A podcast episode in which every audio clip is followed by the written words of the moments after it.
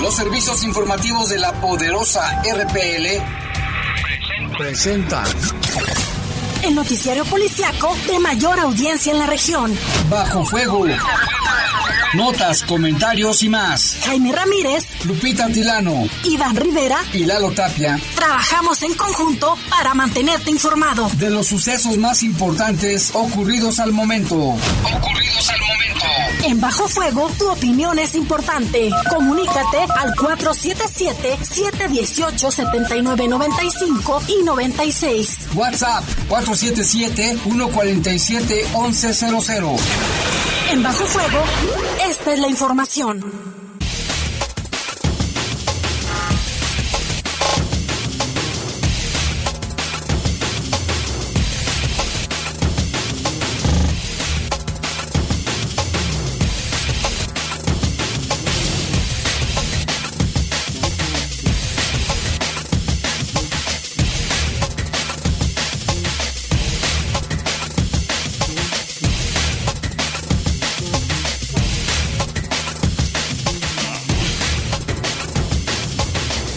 Tal? Son las 7 de la tarde con un minuto. Les saludamos con gusto en esta tarde calurosa, eh, bastante calor que está haciendo. Aquí en la cabina estamos a 27 grados, quiero que sepan. Pero bueno, les saludamos en este día 12 de octubre, Día de la Raza. Día de la Raza, a ver si, también tienes lista la nota de Oliver. ¿Toda la tienes? La metemos al ratito, que habla precisamente de la conmemoración de este día. En los controles están nuestro compañero Julio Martínez, control de cabina general Dryan Martínez. Y en la conducción. Guadalupe Atilano, gracias Jaime, como siempre un placer compartir micrófonos contigo. Bien, lo acabas de mencionar, tenemos una temperatura de 27 grados centígrados. Hoy hizo bastante calor Jaime, la máxima fue de 31 grados centígrados y la mínima de 13. Eh, hay una sensación térmica de 27 y 37% de probabilidades de lluvia. Sin embargo, Jaime, conforme avanza la noche entre 10 y 1 de la mañana, incrementa este porcentaje y se aproxima lluvia. ¿Para qué hora más o menos según, según San Lucas? Aquí según, según la información que estoy consultando, dice que eh, a las 10 de la noche hay un 99% de probabilidad de lluvia y a la 1 de la mañana hay un 82%. Quiero que sepan, sí es cierto. Aquí también dice, sí, ya vi mi pronóstico también. Dice, a partir de las 7, una ligera llovizna, a las 8 más intensa, a las 9 más, no puede ser. 100% de probabilidades de lluvia. Así de que así, aguas, ¿eh? Tomen precauciones, las precauciones necesarias porque va a llover. que manejen con precaución, Jaime, porque siempre durante las lluvias, como está el pavimento mojado, se presentan algunos accidentes, sobre todo aquellos eh, llamados eh, lamineros o por alcance y que afortunadamente de repente, Jaime, pues nada más son eso, ¿no? Pérdidas materiales, pero muchas veces también termina por generar pérdidas humanas.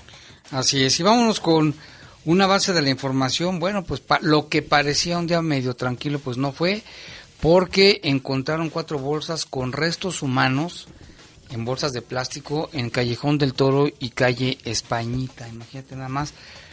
El policía que abrió la bolsa, hubieras visto la cara que hizo y se, hizo a un lado, se, se, impactó de ver restos humanos en las bolsas.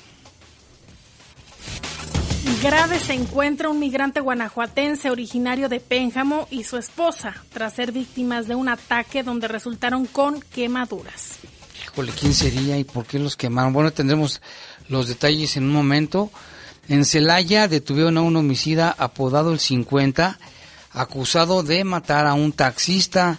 Y también allí en Celaya, esta madrugada, cerca de las 3 de la madrugada, fue asesinada una mujer a balazos. En Celaya está, pues aquí también, ¿verdad? ¿Cómo está la situación? Muy terrible. De hecho, hoy eh, Celaya cumple 450 años de fundación, Jaime. Ay, pues es que 450 años de, violencia, pues también, ¿verdad? Sí, felicidades a todos los celayenses, ¿eh? Por, pues sí, estaban en, medio de la violencia, de esta hora de inseguridad, pues celebraron también la fundación de su ciudad, una de las ciudades más importantes desde la época colonial y hasta la fecha le llamaban la puerta del Bajío, la puerta de oro del Bajío con mucha industria, mucho empuje, mucho auge, pero bueno, pues ahora se ha visto opacado por la violencia. También se destaca por su gastronomía, Jaime, entre ellos la cajeta. Así que un saludo a todos los que nos escuchan también allá en Celaya. Y en información del país, en el estado de Hidalgo, se ahogaron cuatro jóvenes por meterse a nadar. Fíjate, se estaba ahogando uno de ellos y sus otros amigos se metieron a salvarlo y finalmente murieron los cuatro. Qué tragedia, ¿eh? Allá en el estado de Hidalgo y en el mundo. Pues ya le comentábamos desde la semana pasada, ya está la segunda ola de coronavirus que afecta a gran parte de Europa. Y aquí si no quieren que pase lo mismo, usen bien su cubrebocas. Yo he visto todavía mucha gente con el cubrebocas mal puesto, Lupita, mal puesto. Ahí lo traen de adorno, pero no se lo ponen como debe de ser y muchísimas fiestas, Jaime. Hay que recordar que también la Secretaría de Salud a nivel nacional dio a conocer que ya se registró el primer caso en una mujer de, de 54 años que tiene influenza y COVID. Y también nos puede dar dengue y COVID, y hasta yo creo que hasta los tres. O sea que más vale que se cuiden. Son las 7 con 6, vamos a hacer una breve pausa, regresamos. Comunícate con nosotros al 477-718-7995 y 96. WhatsApp 477-147-1100. Regresamos a Bajo Fuego. Estás en Bajo Fuego. Bajo Fuego. Las niñas y las mujeres deben gozar plenamente de sus derechos en igualdad de condiciones. Por esa razón, pueden manifestar y expresar abiertamente sus ideas, ya sea de manera individual o colectiva. Las autoridades deben salvaguardar estas libertades y proteger en todo momento su dignidad e integridad. El cuidado y garantía de sus derechos es responsabilidad de todas y todos. Procuraduría de los Derechos Humanos del Estado de Guanajuato. Sí trabajan para recuperar la tranquilidad de nuestras familias. Sí defienden nuestro empleo. Sí nos apoyan ante el COVID-19. Sí contribuyen a que tengamos medicamentos y el mejor sistema de salud del país. Sí gestionan para que haya más obras donde vivimos. Sí nos escuchan. Y toman en cuenta nuestras opiniones. Sí son nuestra voz en el Congreso. Soy Livia García, tu diputada local por el Distrito Quinto y te damos resultados. Segundo informe de los diputados locales del PAN. Hoy contamos con el Área Natural Protegida La Patiña, una zona con gran diversidad de flora y fauna. Con ello mantenemos el patrimonio natural de León. Su conservación es para beneficio de sus habitantes y de todas las y los leoneses. No te dejes engañar. Gobierno Municipal. Estás en Bajo Fuego. Bajo Comunícate con nosotros al 477-718-7995 y 96. WhatsApp 477-147-1100. Continuamos en Bajo Fuego.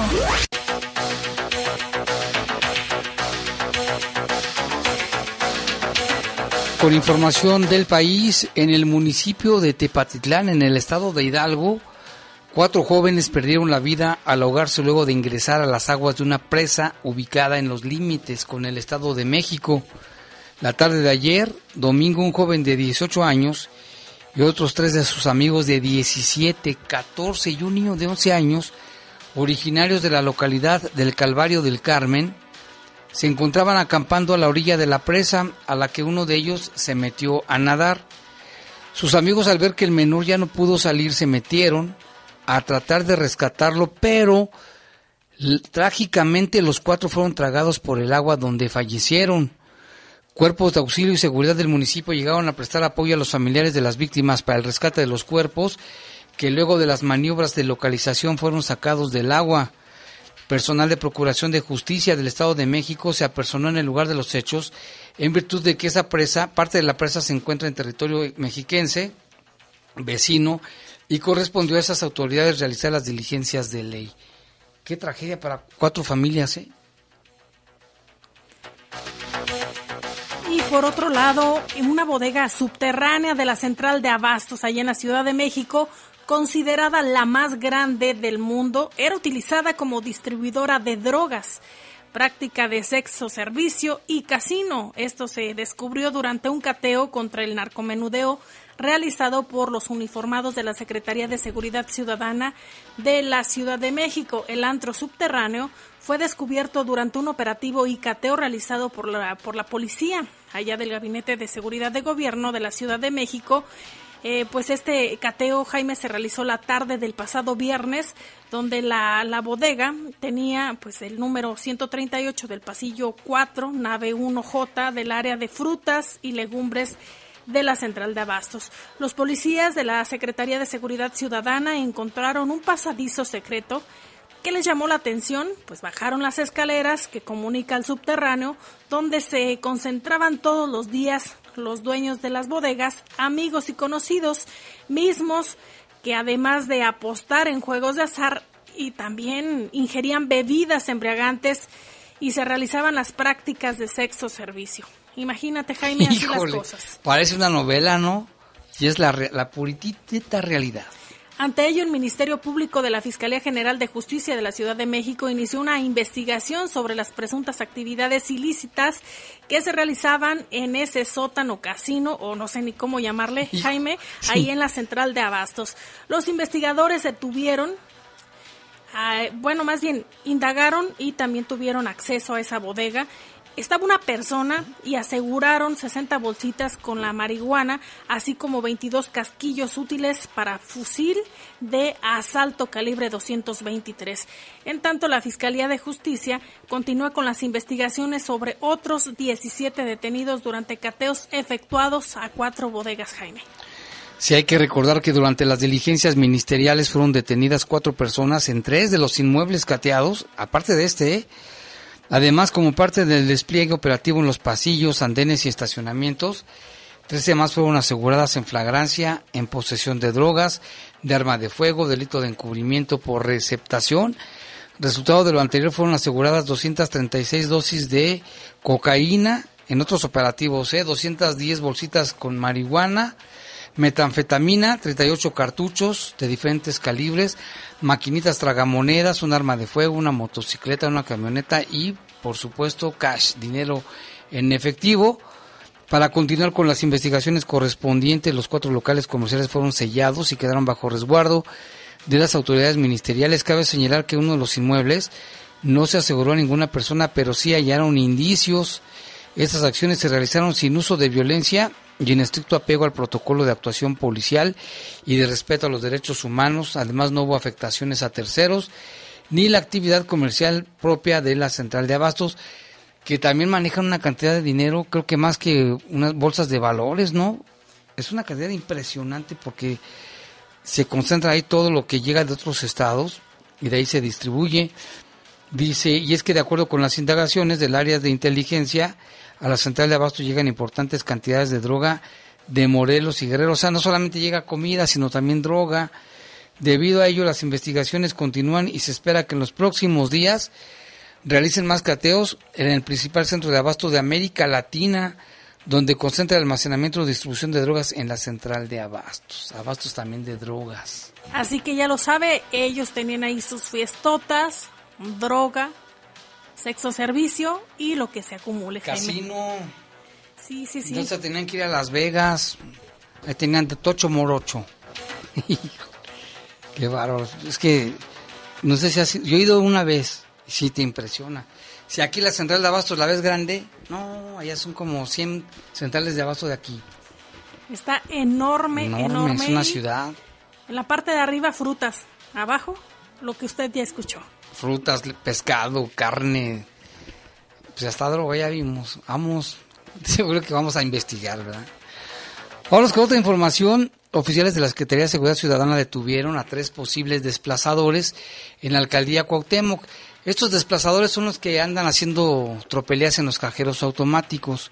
Un hombre y dos mujeres posibles responsables de colocar trampas en un cajero automático de una sucursal bancaria en la colonia Atlampa, alcaldía de Cuauhtémoc, fueron sorprendidos y detenidos por policías de la Secretaría de Seguridad Ciudadana de la Ciudad de México, luego que vía frecuencia de radio operadores del Centro Comando C2 solicitaron apoyo debido a que en el interior de una sucursal dos mujeres manipulaban violentamente un cajero automático ubicado en la calle Naranjo en la colonia Atlampa. Recordarás, Lupita, la semana pasada hubo un caso similar. Este es el segundo. En una rápida acción, los policías llegaron al lugar donde observaban a estas dos mujeres que estaban en la puerta de cajeros, visiblemente nerviosas, quienes al notar la presencia policial corrieron hacia un coche donde las esperaba un hombre que intentaban huir. Tras una breve persecución, los uniformados dieron alcance a los tres implicados a quienes las aseguraron para realizarles una revisión preventiva ante la posible comisión del delito. Personal del banco que se presentó al lugar notó que habían manipulado el cajero automático en la charola donde se expide el dinero. Ante la denuncia de los hechos, el hombre de 24 años y las mujeres de 26 y 35 fueron informados de sus derechos y quedaron a disposición del Ministerio Público. De esas hay mucho así, muchas personas que andan en los cajeros, mucho cuidado, si se te atora algo, cualquier cosa, reportarlo, ¿no? Sí, sí, sí. Porque también sabrás, Jaime, y lo ha informado la autoridad, que muchas veces eh, se, se le atora a la persona el plástico y ahí lo deja. Y posteriormente llega alguien y hace mal uso. O bien a veces en los mismos cajeros colocan ciertos aparatos para identificar el número de, de, tarjeta o situaciones así, alguna cámara, o también para que se atore el dinero. O como le hicieron a los tacos de Rodrigo, que se le a él, metió su tarjeta, luego llegó, dice que una viejita y dos señoras, y luego le dijeron, a ver, le ayudamos, sacaron la tarjeta de él, luego dijeron, a ver, píquele usted su NIP, y se fijaron en el NIP y a él le dieron otra tarjeta que no era la suya. Entonces él se fue y estas aprovecharon y le sacaron el dinero. Aguas con eso. ¿Y en Guadalajara hubo algo, no, Lupita? Sí, y también en Ciudad de México. Ah, Ciudad de México. Se dio a conocer por parte de la Fiscalía General de la República a través de su cuenta de Twitter que a través de la se obtiene vinculación a proceso y prisión preventiva oficiosa en contra de Seferino por su probable responsabilidad en un delito contra la salud en modalidad de transporte de clorhidrato de metanfetamina. Eso también fue allá en la Ciudad de México. Y ahora vámonos con información del mundo porque la segunda ola de la pandemia de coronavirus está afectando principalmente Europa. A los grandes centros urbanos y las autoridades están recurriendo sobre todo a la limitación de la vida social y de la actividad nocturna para frenar su expansión. Europa superó los 100.000 casos diarios reportados de COVID-19 por vez primera después de que varios países no tuvieron respiro en el aumento de infecciones todos los días en los últimos cinco. En la última semana la situación empeoró notablemente en Europa que registró un aumento del 28% en el número de contagios y en total el viejo continente ya supera los 6.2 millones de casos y los 240 mil fallecidos. La Organización Mundial de la Salud advirtió a los gobiernos europeos que deben tomar acciones decisivas para frenar la transmisión del coronavirus, como la restricción de reuniones masivas, para evitar más cierres. El virus en países como España está donde el gobierno decretó el estado de alarma en Madrid para frenar contagios después de días de profundas desavenencias entre el gobierno central de izquierda y el Ejecutivo Regional de Talante Conservador. En Alemania, Berlín ya registra desde hace días 50 nuevos casos por cada 100.000 habitantes, por lo que la capital y seis ciudades más fueron declaradas zonas de riesgo, como son las ciudades de Colonia, Stuttgart, que son las últimas en sumarse a un grupo que junto a Berlín conforman Frankfurt, Essen, mientras el país registró 3.483 nuevas infecciones, Berlín entró en una fase inédita en la pandemia con el cierre de, de facto de la vida nocturna en toda la capital. En Francia se convirtió en una ciudad sin bares ni cafés abiertos y ocho ciudades francesas harán lo mismo. París, Marsella, Aux-Provence, las Antillas de Guadalupe, León, Lille, Grenoble y Saint-Enet se encuentran en la situación de alerta máxima allá en Francia. En Rusia también el gobierno de Moscú ordenó al menos 30% de la plantilla de cada empresa trabaje hasta el día 28 de octubre en su casa, mejor. Hay preocupación por la masificación del transporte público. Además, más de medio millar de casos se registraron en la segunda ciudad del país, San Petersburgo, donde murieron 21. Se les hace a ellos mucho, pero para nosotros, aquí ya ves cómo estamos. Otras importantes ciudades son Praga, Bruselas, Edimburgo, Ámsterdam, La Haya, Rotterdam, encabezan la lista de lugares con más contagios. El cierre de bares y pubs también fue la opción escogida en Escocia, en Glasgow y Edimburgo. En cuanto a los casos aquí en nuestro país, Jaime, como bien lo mencionas, los confirmados por COVID-19 se han registrado ya 975.299 negativos, es lo que dice la Secretaría de Salud. Sin embargo, se han registrado ya, Jaime, al día de hoy, 821.045 casos confirmados. También en cuestión de defunciones son 83.945. Estas ya son confirmadas por parte de la Secretaría de Salud. Así que todavía no estamos al 100% como, como dicen, que ya vamos mejorando y esto no es cierto. A nivel nacional, el 73% de las camas de, de hospitalización general están disponibles y el 27% ocupadas. En cuestión de camas con ventiladores, el 77% están disponibles y solo el 23% ocupadas, es lo que menciona Hugo López Gatel. Ese Hugo López Gatel. Pero bueno, no hay que bajar la guardia y el uso del cubrebocas. ¿Te acuerdas que el doctor Macías lo ha dicho? Que baja muchísimo el riesgo de infección si toda la gente usa el cubrebocas bien. El premio Nobel de Química, Mario Molina, que acaba de fallecer, fallecer también reiteradamente hizo un llamado a que la gente utilice el cubrebocas y esto va a frenar la pandemia, no hay duda. Así es de que úselo y bien no nada más lo traiga ahí colgando nada más, o de adorno. Son 7.21, Lupita, vamos a hacer una breve pausa, regresamos. Comunícate con nosotros al 477-718-7995 y 96. WhatsApp 477-147-1100. Regresamos a Bajo Fuego. Estás en Bajo Fuego. Bajo las niñas y las mujeres deben gozar plenamente de sus derechos en igualdad de condiciones. Por esa razón, se debe priorizar el acceso a una justicia pronta y expedita. En caso de ser víctimas de algún hecho violatorio de sus derechos, se debe garantizar una atención integral y reparar el daño adecuada y efectivamente. El cuidado y garantía de sus derechos es responsabilidad de todas y todos. Procuraduría de los Derechos Humanos del Estado de Guanajuato. ¿Te acuerdas de...? Pero te peinas, ¿eh? En 30 años, cada vez que nos peinamos para la foto, renovamos nuestra credencial y votamos, las y los ciudadanos junto con el INE construimos una democracia sólida, con elecciones libres, donde todas las voces se escuchan. Hoy estamos preparados para la elección más grande de nuestra historia, que se llevará a cabo en 2021. Contamos todas, contamos todos. INE. Ven, acércate más, escucha. ¿Sabes que la justicia electoral está más cerca de ti? El Tribunal Electoral se moderniza y hoy impugnar es fácil, rápido y digital. Solo entra al portal del Tribunal Electoral en el apartado de juicio en línea y en solo cinco pasos estará hecha tu impugnación. Hoy el juicio en línea es una realidad que maximiza la justicia y garantiza tus derechos humanos. Fuente de la democracia. Tribunal Electoral del Poder Judicial de la Federación. Las niñas y las mujeres deben gozar plenamente de sus derechos en igualdad de condiciones. Esto significa una vida libre de discriminación y violencia física, sexual, económica o psicológica. Se deben promover las condiciones que aseguren su integridad en espacios públicos y privados.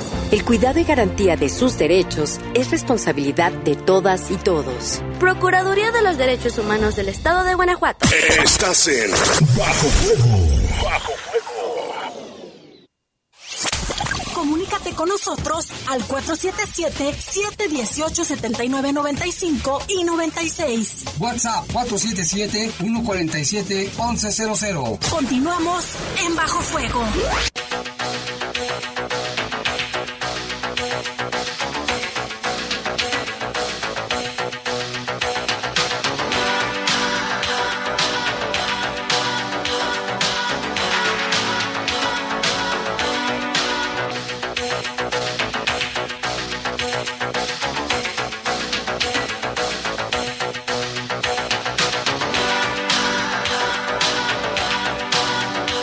Son las 7 con 24 minutos, vámonos con información local y regional. Ya le comentábamos al inicio de este espacio informativo que lo que parecía un día tranquilo, por ser día de la raza, pues no, fíjense que no, porque alguien fue y dejó unas bolsas con restos humanos allí en la calle Españita y Callejón del Toro en el Cuecillo. De esto nos informa Iván Rivera.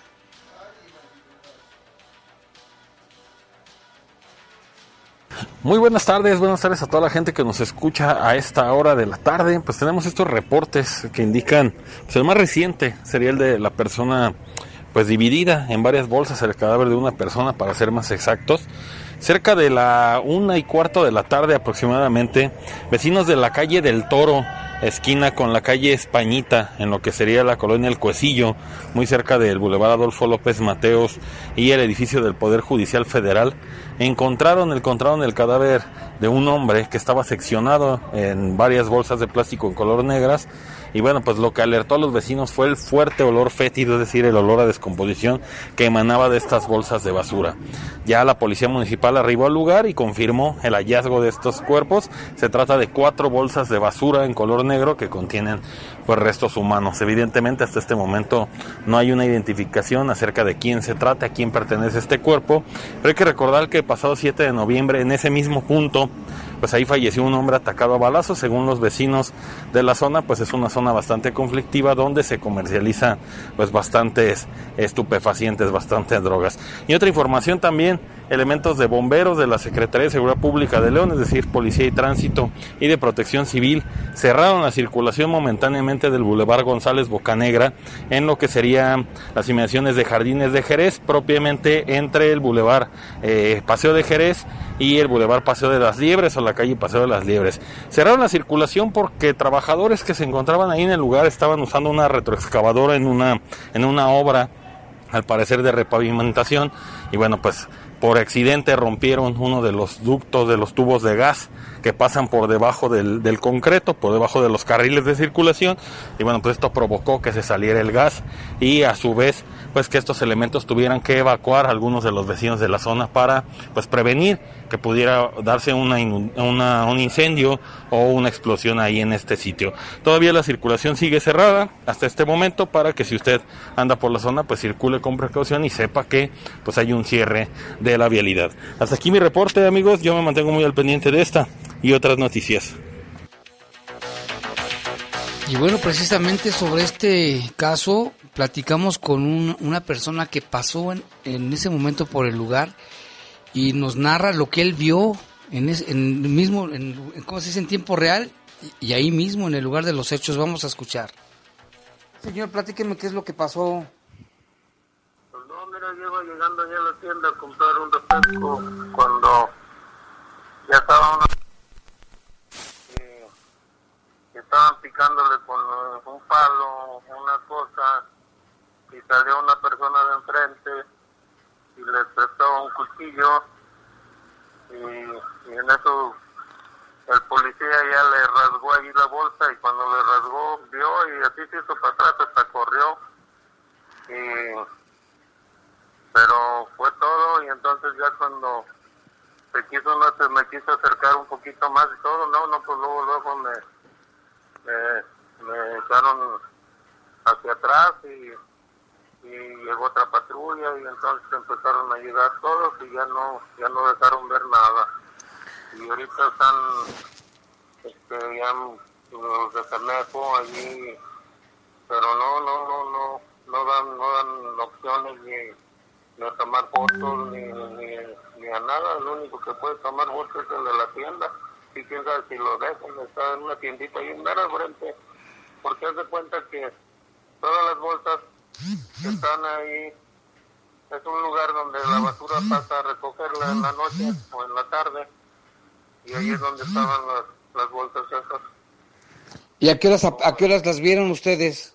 Luego, luego eran, pues ahorita ya, ya pasó como, horas, ¿qué horas son? Como a las doce y media. O sea, más, te, más temprano en la mañana no. No. Alguien las llevó. Doce y media y eso porque una señora creo andaba juntando botes y fue la que la que la que más o menos se sorprendió al ver así algo de eso. Algo raro. Platican, platican ahí la, los que vieron, así los del de la tienda, pero yo no, yo sí no lo vi, para qué te digo, pero así está la cosa. Híjole, bueno, muchas gracias. Fíjate lo que comentó, o sea, en la mañana no fue, sino que ya como al mediodía los, los presuntos responsables fueron a dejar ahí las bolsas en el sitio donde regularmente la gente lleva su basura. Y una señora que andaba buscando botes por ahí se percató de algo extraño, le avisó a otras personas, ellos llamaron a la policía y luego abrió una de las bolsas y el policía al ver lo que encontró, pues se sorprendió, o sea, imagínate que tú abrieras la bolsa y le vieras eso, qué terrible, ¿no? Ya la fiscalía también llegó ahí, peritos, este, con su equipo de, de expertos, pues ahorita el objetivo es saber la identidad de la persona, ¿no? E iniciar ya la, la averiguación. Así es, Jaime, de lo que comentaba nuestro compañero Iván Rivera, en cuanto a la fuga, eh, también la Secretaría de Seguridad Pública publicó a través de sus redes sociales hace seis horas se registra fuga en tubería de gas natural en el Boulevard Francisco González Bocanegra y Río de las Liebres. Cuerpos de seguridad pública trabajan en el lugar. Posteriormente, hace cuatro horas, publicó Continuamos con los trabajos en la fuga de gas natural en el Boulevard Francisco González Bocanegra. Manténgase alerta ante las indicaciones de las autoridades. Y bueno, volviendo al caso de, Españita y Callejón del Toro, se hizo cierre de calles en Monterrey y Españita, La Luz y Toro. El operativo terminó a las 14.45. Pues sí, mucha gente nos preguntaba qué había pasado.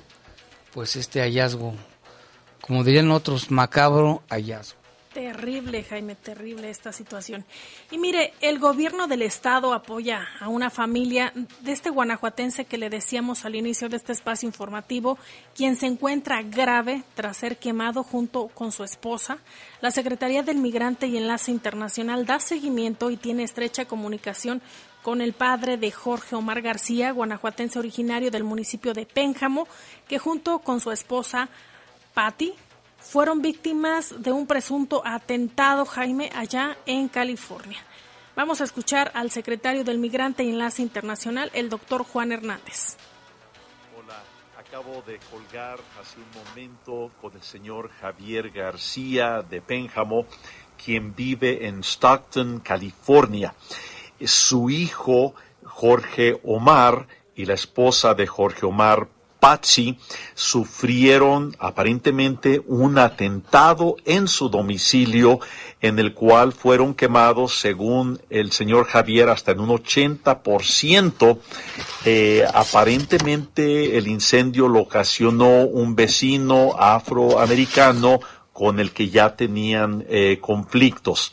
Eh, al saber nosotros de esta situación por nuestra oficina que tenemos en Los Ángeles, de inmediato eh, nos pusimos en contacto con el señor Javier ah, y con su eh, la mamá también de Jorge Omar acá en Guanajuato. Hemos estado procurando apoyarle con servicio legal todo lo médico hasta el momento, nos dice el señor Javier, lo han cubierto allá en Stockton, eh, los hospitales, y no ha habido ningún cobro, gracias a Dios.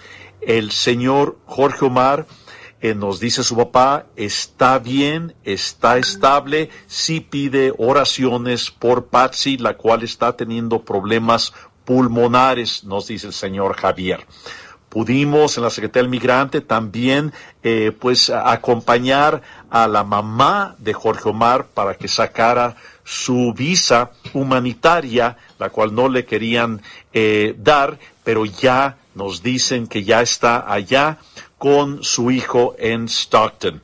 Continuaremos apoyando a el señor Javier, eh, a su hijo, a Patsy, a la señora en todo lo que requieran por instrucción del gobernador Diego Sinué, que por cierto, don Javier le manda un saludo al gobernador agradeciéndole que lo estemos acompañando desde el estado de Guanajuato.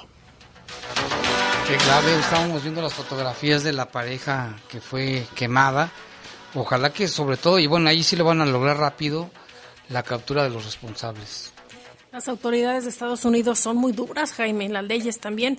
Y fíjate que ante este caso también mencionaba el doctor Juan Hernández que el diagnóstico médico allá en el hospital de Sacramento es que tiene el 80% de su cuerpo quemado, este joven, de originario de Pénjamo, Guanajuato. Ojalá que sí se pueda hacer eh, pues todo lo posible, Jaime, por salvarle la vida y también eh, que quede al 100% de su cuerpo. Sí, qué situación, ¿eh? Qué situación.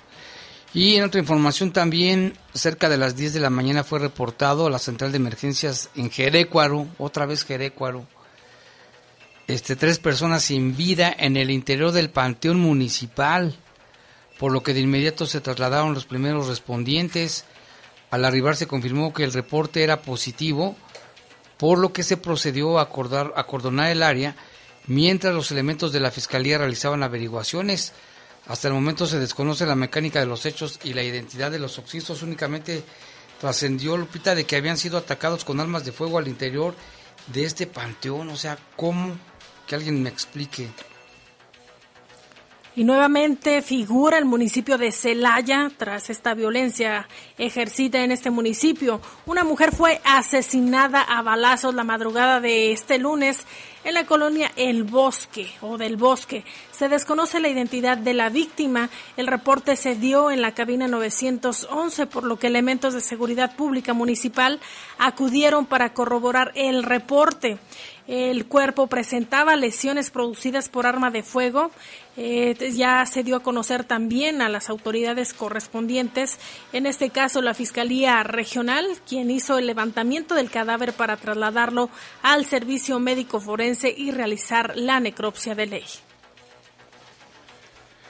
Y mira, repita, vámonos con algunos reportes del auditorio. Aquí nos dice un saludo para ustedes que nos informan día a día. Gracias desde Tres Encinos y que le quieren mandar un saludo para don Lorenzo López Robledo, que nos están escuchando. Muchas gracias por sus reportes. También aquí dice, Jaime, buenas tardes, quiero pedir a la gente que no baje la guardia, ya que ayer fui a San Juan de Dios y al templo expiatorio y solo un 10% de la gente traía cubrebocas, pero por si no saben, siguen subiendo al igual que las defunciones, los contagios y si no se cuidan estaremos peor que Francia, regresaremos al semáforo rojo.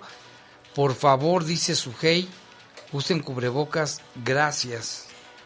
En efecto, Jaime, hoy también en el noticiero de, tele, de TV4 nos reportaban que precisamente el fin de semana ahí en la Madero se vio muchísimo movimiento de personas en los bares, también aquellas personas que no usaban cubrebocas y que decían, pues no vemos la sana distancia, es grave lo que sucede en nuestro estado. Es lo que nos decían también.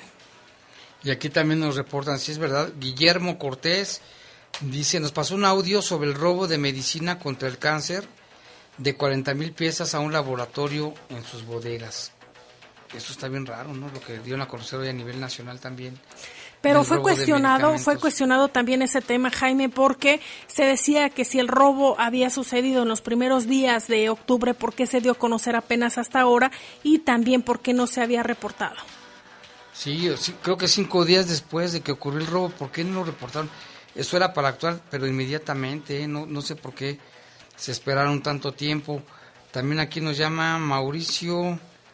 Mauricio, ¿dónde estás Mauricio? Te estoy buscando aquí. Mauricio desde Dallas, Texas. Bueno, ahorita lo busco porque no, lo encuentro. Nos mandó un mensaje, ahorita lo vamos a, leer. Y aquí también, bueno, el sujeto ya nos, pues, nos pasó el reporte. Aquí también desde Estados Unidos. Dice, los proyectos eran para empresas extranjeras, traidores vendepatrias, vende Pemex, CFE. Soy Pablo de California. Este tipo, en vez de tener carácter burlón, debería hablar preocupado. Era para mantener corruptos con comidas pagadas. Pablo desde California nos dice. Ahí está su reporte. También aquí dice, buenas tardes, un guardia está, un guardia, aquí nos están reportando de una persona en una empresa que venden droga, que vende drogas y nos dan la dirección y todo. Vamos a pasárselo a las autoridades para que chequen eso porque es muy grave lo que está allí sucediendo. Son las 7:39, una pausa, regresamos. Comunícate con nosotros al 477-718-7995 y 96. WhatsApp 477-147-1100. Regresamos a Bajo Fuego. Estás en Bajo Fuego. Bajo Fuego. Las niñas y las mujeres deben gozar plenamente de sus derechos en igualdad de condiciones. Por esa razón, pueden manifestar y expresar abiertamente sus ideas, ya sea de manera individual o colectiva. Las autoridades deben salvaguardar estas libertades y proteger en todo momento su dignidad e integridad. El cuidado y garantía de sus derechos es responsabilidad de todas y todos. Procuraduría de los Derechos Humanos del Estado de Guanajuato. Total, voy a ser policía. Le saca uno la verdad a las personas, como sea, de guacanazos, a meterles la macana eléctrica. Éramos los halcones. Creí que era un bebedor social y que podía dejar de beber cuando yo quisiera, ¿no? Y no fue así. Perder familia, tocar un fondo de sufrimiento muy cabrón, de esos delirios visuales, ver cómo me comía las arañas, los alacranes. El mundo de las drogas no es un lugar feliz. Busca la línea de la vida. 800-911-2000. Recuerda que el uso de cubrebocas es obligatorio. Gracias por seguir cuidándonos. Si tú te cuidas, nos cuidamos todos. Respeta las tres M's. Mascarilla, metros de distancia, manos. Lávate las manos con frecuencia. Respeta los protocolos de sanidad. Tenemos que salir adelante. Esta es una recomendación de la poderosa RPL. La Cámara de Diputados te mantiene informado del trabajo de las y los diputados en tiempo real a través de nuestras redes sociales. Ahí podrás conocer las iniciativas de ley, seguir las sesiones en vivo e interactuar en las mesas de análisis. Además encontrarás la información más importante del trabajo legislativo en formatos interactivos. Tú, como millones de personas, únete a nuestra comunidad. Cámara de Diputados. Legislatura de la Paridad de Género. Las niñas y las mujeres deben gozar plenamente de sus derechos en igualdad de condiciones. Por esa razón, se debe priorizar el acceso a una justicia pronta y expedita. En caso de ser víctimas de algún hecho violatorio de sus derechos, se debe garantizar una atención integral y reparar el daño adecuada y efectivamente. El cuidado y garantía de sus derechos es responsabilidad de todas y todos. Procuraduría de los Derechos Humanos del Estado de Guanajuato. Estás en Bajo Fuego. Bajo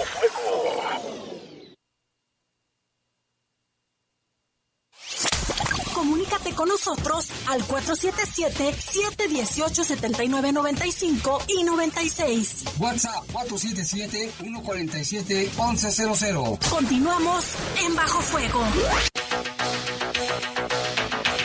7 con 42 y bueno, ya tenemos ahora sí el reporte de Mauricio desde Dallas, en Texas. Dice Jaime, saluditos, bonita tarde y escuchándote. Salúdame a mi amor Lisbeth Fragoso hasta Coacalco en el Estado de México, que nos escucha por allá. Gracias Jaime, saludos desde Texas. Eh, dice, escuchándolos aquí en esta lluviosa tarde en Dallas, Texas. Nos manda el video, pero no lo puedo abrir. A ver si nos lo puede mandar de nueva cuenta y muchas felicidades y gracias a Mauricio a Dallas, Texas, y a su amor, dice Lisbeth Fragoso, en Coacalco, en el Estado de México, donde también nos escuchan. Y hay más información, Lupita. Sí, del municipio de Celaya, donde elementos de la Agencia de Investigación Criminal, adscritos a la Unidad de Mandamientos Judiciales, cumplimentaron una orden de aprehensión en contra de Jesús Alejandro, alias el 50, acusado de privar de la vida a un chofer de taxi imputado por el delito de homicidio calificado con premeditación y ventaja. Este sujeto quedó formalmente vinculado a proceso con prisión preventiva como medida cautelar. De acuerdo a los hechos, el 30 de septiembre de este año, la Fiscalía General del Estado tomó conocimiento de una persona del sexo masculino sin vida por impactos de arma de fuego a bordo de un taxi. Esto en Tampico y 16 de septiembre en el barrio El Zapote. El fallecido sería indiciado y perdón, identificado como Joaquín de oficio taxista el aseguramiento y la investigación pues se dio eh, derivado de estos hechos. Posteriormente se dio a conocer que el probable responsable de los mismos habría sido Jesús Alejandro, apodado El 50, quien llegó hasta ese lugar a bordo de una camioneta marca Kia, eh, acompañado de al menos dos personas más. El agresor se dirigió al taxi estacionado en el área de una tienda comercial en donde se encontraba la víctima y una vez colocado al costado de la puerta del conductor, sacó un arma de fuego y realizó diversas detonaciones en contra del conductor hasta terminar con su vida.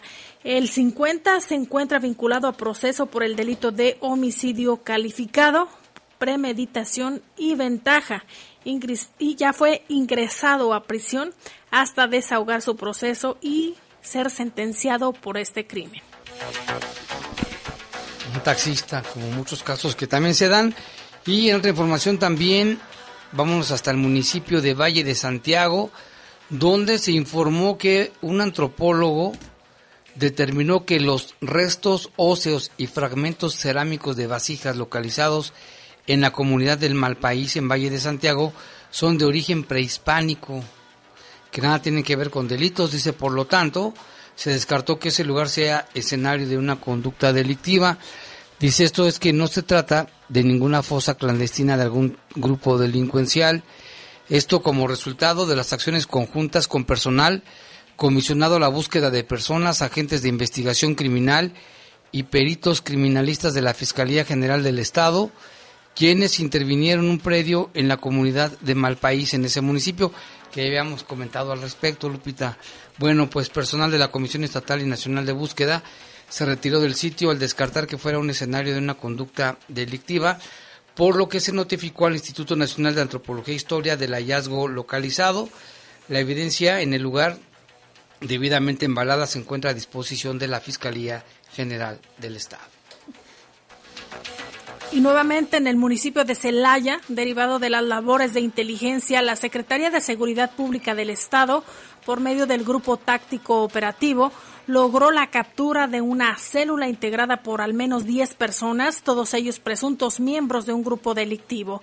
Durante la detención de estas personas se les aseguró una gran cantidad de armas de fuego de grueso calibre, cargadores, cartuchos útiles, cartuchos útiles, artefactos explosivos de fabricación artesanal, equipo táctico, teléfonos celulares, estrellas ponchallantas, vehículos y varias cartulinas alusivas a un grupo criminal. Estas detenciones las llevó a cabo el Grupo Táctico Operativo de las Fuerzas de Seguridad Pública.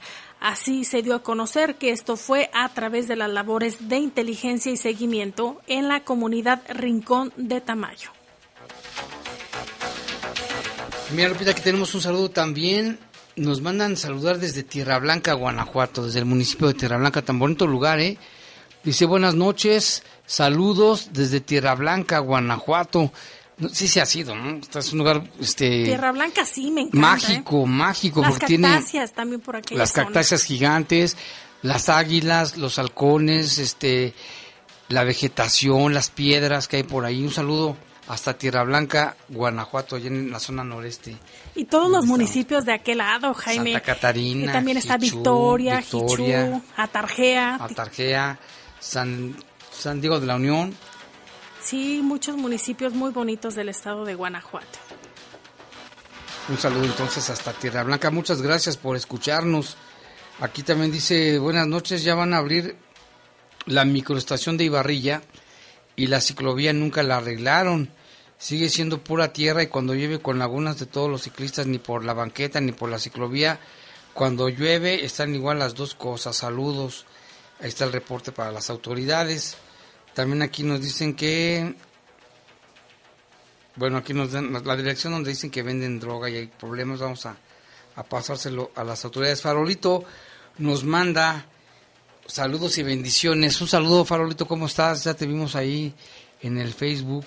Muchas gracias, ¿eh? y aquí estamos a la orden. Y extrañábamos los reportes y los comentarios de Farolito también. Y, tenemos gracias, más Jaime, Pero más que no me dicen así, la, don Lorenzo López Robledo, el saludo, que muchas gracias por el saludo. Guillermo Cortés nos manda un audio, pero ahorita lo vamos a escuchar. Eso tiene que ver con el robo de medicamentos. Muy bien, y tenemos más información del municipio de León.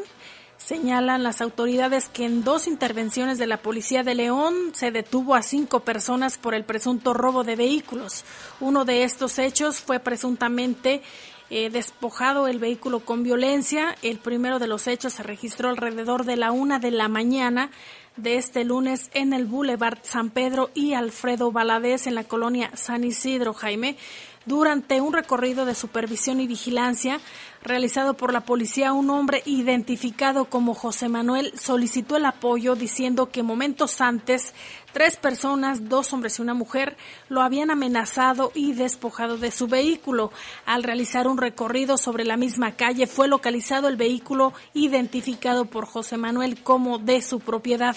Al marcarle el alto al conductor, los tres tripulantes fueron identificados como los presuntos responsables de este hurto. Los detenidos fueron identificados como Clarisa Rosalinda, de 24 años, quien cuenta con siete detenciones por diversas faltas administrativas.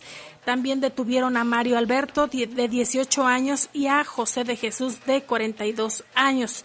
El mismo tiene, Jaime, nada más y nada menos que 27 registros en el control de detenidos. El vehículo recuperado fue eh, un, un vehículo marca Chevrolet, modelo 2018. La otra intervención se registró aproximadamente tres horas después sobre el libramiento José María Morelos y Boulevard Miguel Hidalgo en la colonia Fracciones de Echeveste. Eh, como parte de las acciones preventivas que realiza la Secretaría de Seguridad Pública en la revisión de personas, lugares y vehículos, detuvo a dos personas por la posesión de una camioneta con reporte de robo el domingo 11 de octubre en la calle Laurel del Valle de la colonia Valle de León. Los detenidos se identificaron como Francisco Osvaldo, quien cuenta con 20 detenciones por diversas faltas administrativas y delitos, así como Juan José de 36 años, él cuenta con 26 detenciones, entre las cuales hay faltas al reglamento de policía y vialidad, además de delitos. La camioneta recuperada es una Chevrolet modelo 1994 color blanco. Los detenidos y los vehículos asegurados fueron puestos a disposición de las autoridades correspondientes, quienes determinarán su situación legal. Y en otra información, del primero de enero al 8 de octubre, la Secretaría de Seguridad ha recuperado 1.520 vehículos con reporte de robo aquí en León en una semana la policía detuvo a 284 personas por la comisión de algún delito. Esto a través de diversos operativos y en atención de reportes. La Secretaría de Seguridad Pública informa que durante una semana detuvo a 2.602 personas por la comisión de diversas faltas administrativas y delitos.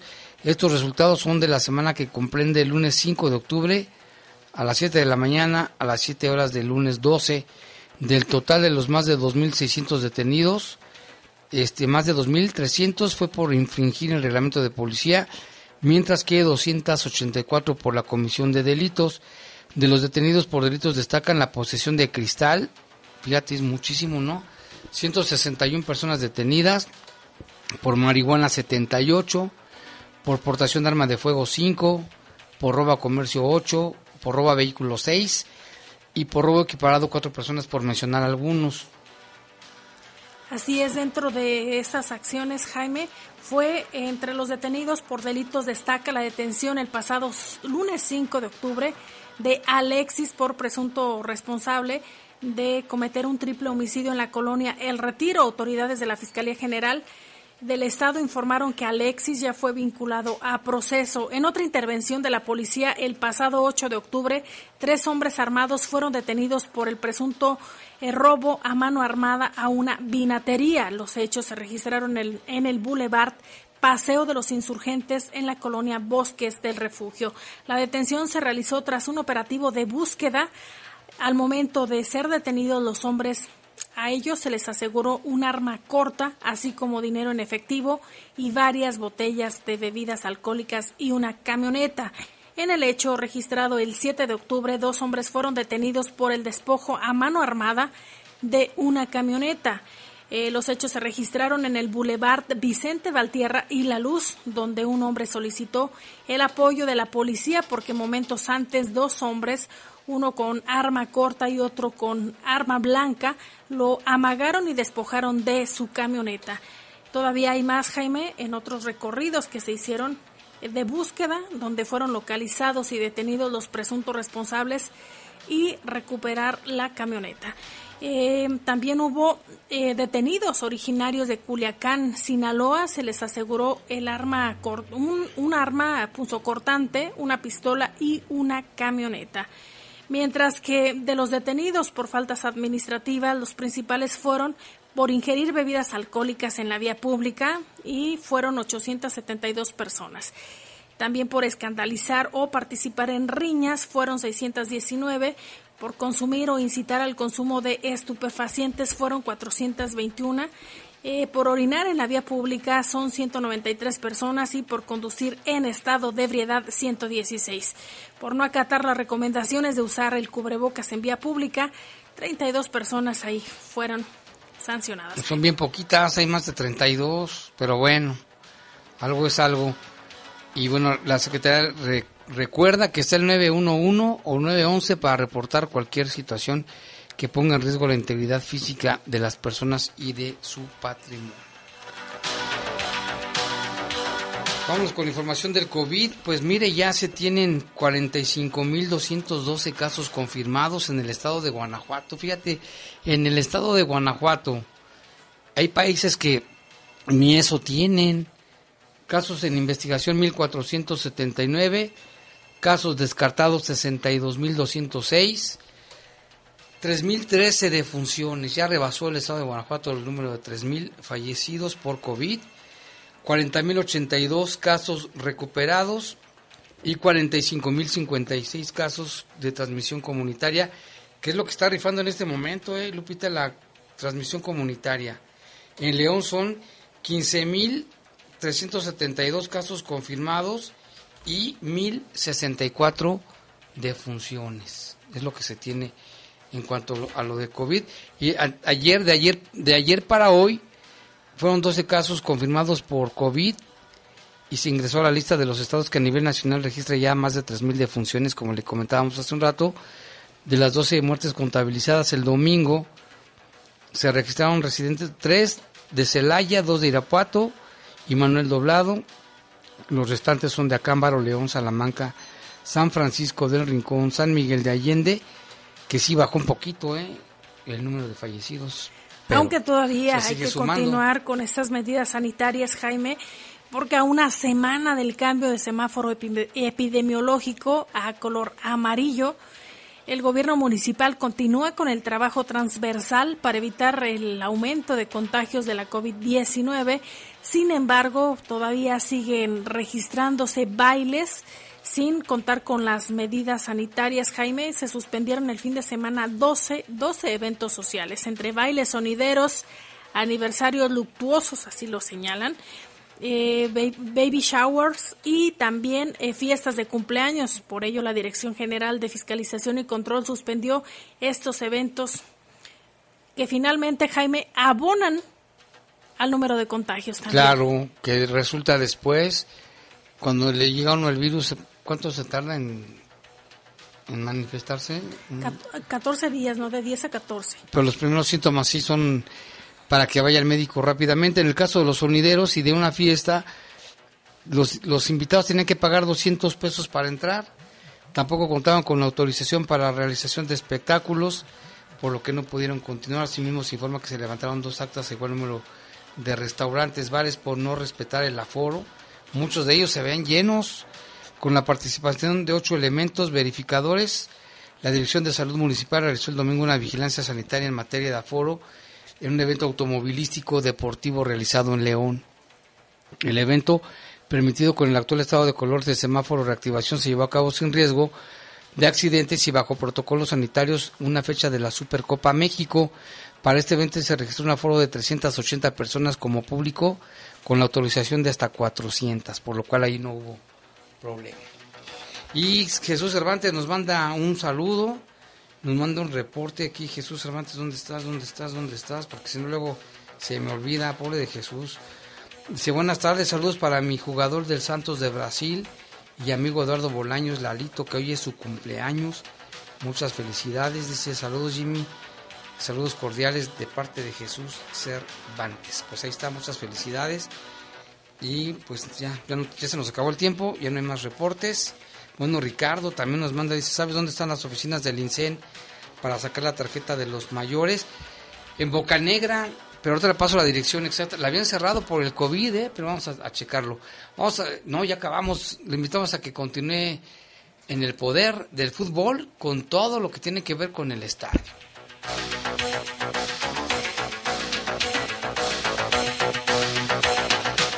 Los servicios informativos de la poderosa RPL presentaron El noticiario policiaco de mayor audiencia en la región. Bajo Fuego. Bajo Fuego.